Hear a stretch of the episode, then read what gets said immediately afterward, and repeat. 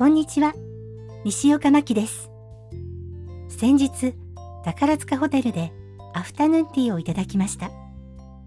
初めて行ったのが11月なんですが、その時は予約が取れなくて2時間待ちだったんです。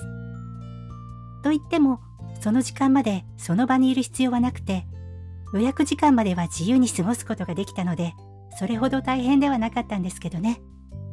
それでも、時間は有効に使いたいので、今回は予約スタートの日に即予約しました。クリスマス大好きな私としては、クリスマスのアフタヌーンティーは外せません。基本30分以内の移動でのみ行動しているので、今年は4月以降の私のお楽しみは、宝塚歌劇と宝塚ホテルのアフタヌーンティー2回で終わりそうです。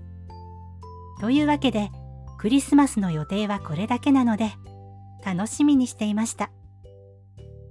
とっても可愛くて、美味しくて、素敵な空間で、優雅なひとときを過ごせましたよ。